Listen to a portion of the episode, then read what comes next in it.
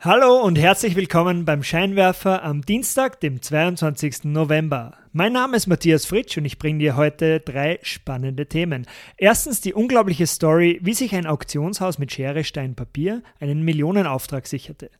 Dann erfährst du, warum auf Uhrenwerbungen immer die Zeit 10.10 Uhr 10 eingestellt ist. Und drittens ein kurzes Quiz mit drei Zitaten. Wer hat's gesagt? Elon Musk oder Mr. Burns von den Simpsons? Wenn dir dieser Podcast gefällt, würde ich mich über eine 5-Sterne-Bewertung von dir freuen. Auf geht's! Willkommen beim Scheinwerfer. Dieser Podcast bringt Unternehmern und Führungskräften die Geheimnisse der erfolgreichsten Unternehmen und die wichtigsten Insights, um bessere Entscheidungen zu treffen. Jeden Dienstag frisch zum Frühstück serviert. Um keine Ausgabe vom Scheinwerfer zu verpassen, melde dich gleich jetzt zum E-Mail-Newsletter an auf www.derscheinwerfer.com. Das ist www.derscheinwerfer.com.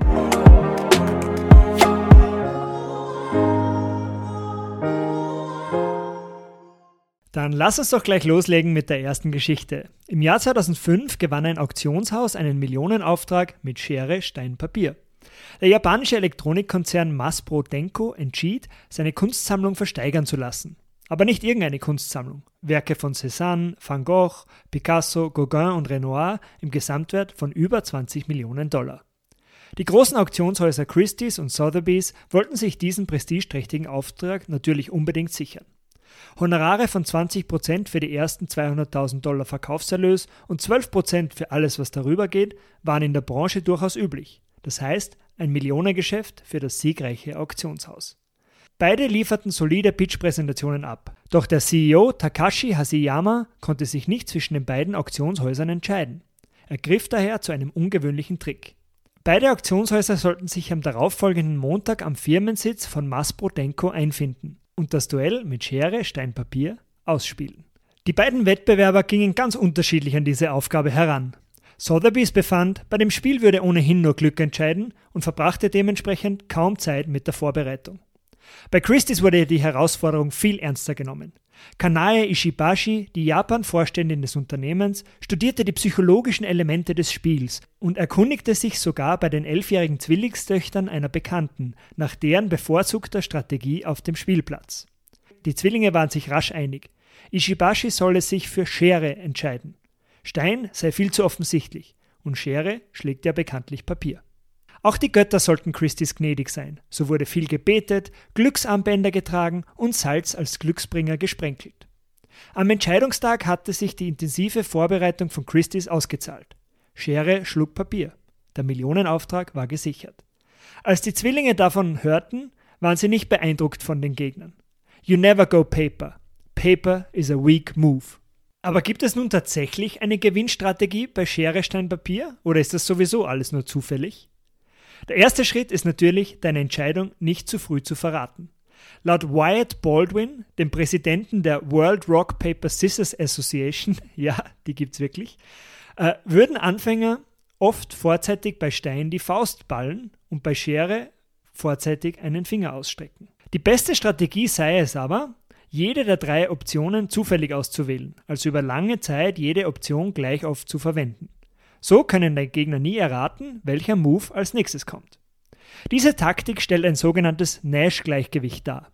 Wählen beide Spieler ihre Züge zufällig, gibt es kein Incentive für den Spieler, die Strategie zu wechseln, da sie ihre Gewinnchancen durch einen Strategiewechsel ja nicht erhöhen können. Doch in der Realität würden Spieler ihre Züge niemals gleichmäßig wählen. Stein kommt mit einer Wahrscheinlichkeit von 35,4%, Papier zu 35% und Schere nur zu 29,6%. Gewinnt eine Spielerin mit jetzt zum Beispiel Papier, ist die Wahrscheinlichkeit hoch, dass sie im nächsten Zug wieder Papier wählt. Gleichzeitig wechseln bei einer Niederlage die Spieler im nächsten Zug sehr oft ihre Wahl. Die World Rock Paper Scissors Association empfiehlt daher die folgende Strategie.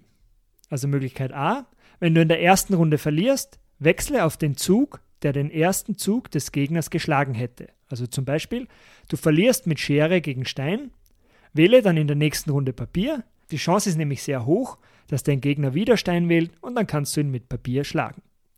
Gewinnst du jedoch in der ersten Runde, bleib nicht bei deiner Wahl, sondern wechsle auf den Zug, den der Gegner in der ersten Runde verwendet hat. Also zum Beispiel, du gewinnst mit Stein gegen Schere, dann wähle in der nächsten Runde Schere.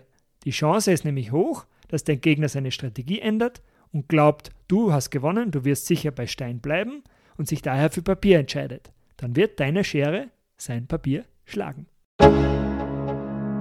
In der nächsten Story erfährst du jetzt, warum es auf Uhrenwerbungen immer 10.10 Uhr 10 ist. Weil wenn du dich im Internet oder beim Juwelier deines Vertrauens nach einer neuen Uhr umschaust, wirst du schnell bemerken, dass Uhren auf Plakaten immer dieselbe Uhrzeit anzeigen. 10 Uhr 10. Aber woran liegt es jetzt?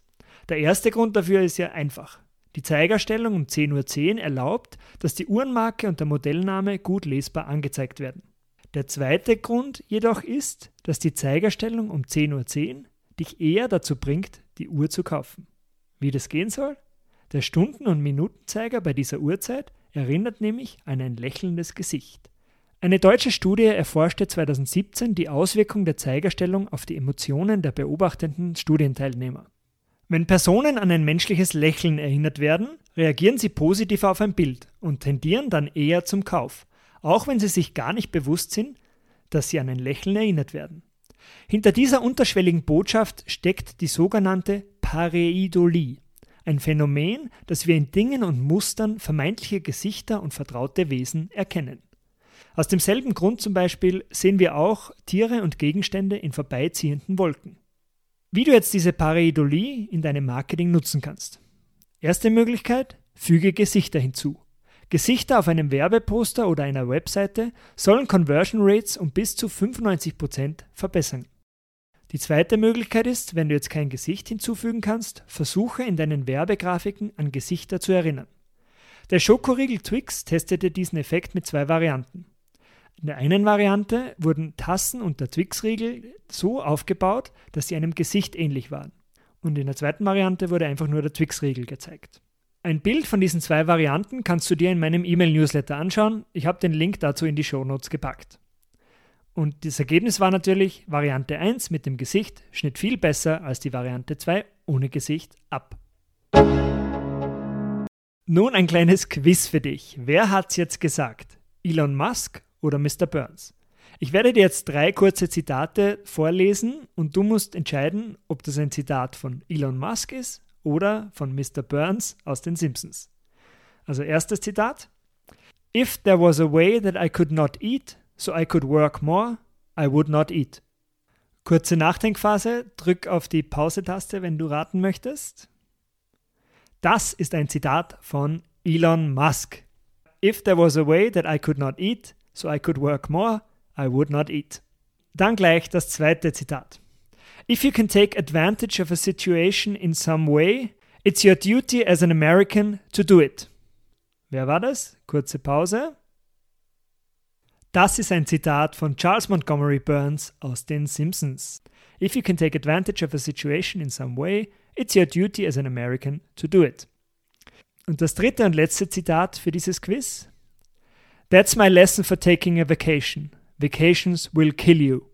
War das Elon Musk oder Mr. Burns? Kurze Pause. Auch das ist ein Zitat von Elon Musk. That's my lesson for taking a vacation. Vacations will kill you. Und zum Abschluss noch drei ganz kurze Stories aus den Wirtschaftsnachrichten. Über elf Jahre Haft für Elizabeth Holmes. Die einst gefeierte Gründerin des Biotechnologieunternehmens Theranos muss wegen Betrug für 135 Monate ins Gefängnis. Theranos warb mit einer revolutionären Technologie für schnelle und effektive Bluttests, die sich aber als Schwindel herausstellte. Theranos hatte rund eine Milliarde Dollar von Investoren eingesammelt, zum Beispiel vom Medienmogul Rupert Murdoch, dem Ex-US-Außenminister Henry Kissinger oder der Ex-US-Bildungsministerin Betsy DeVos. Alles ist weg. Äh, zu diesem Thema noch eine kleine Leseempfehlung. Ein richtig gutes Buch zum Aufstieg und Fall von Elizabeth Holmes ist das Buch namens Bad Blood. Ich habe dir einen Link zum Buch in die Shownotes gepackt. Die österreichische Regierung plant eine Steuer auf Zufallsgewinne von Energieunternehmen. Dieses sogenannte Energiekrisenbeitragsgesetz soll vorsehen, dass Gewinne von Öl- und Gasunternehmen abgeschöpft werden. Liegt der aktuelle Gewinn mehr als 20% über dem Durchschnittsgewinn der letzten vier Jahre, so müssen Öl- und Gasunternehmen 40% des Gewinns ans Finanzamt zahlen.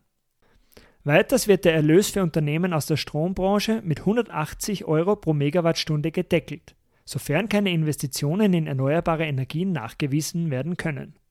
Über das geplante Gesetz soll zeitnah im Nationalrat abgestimmt werden.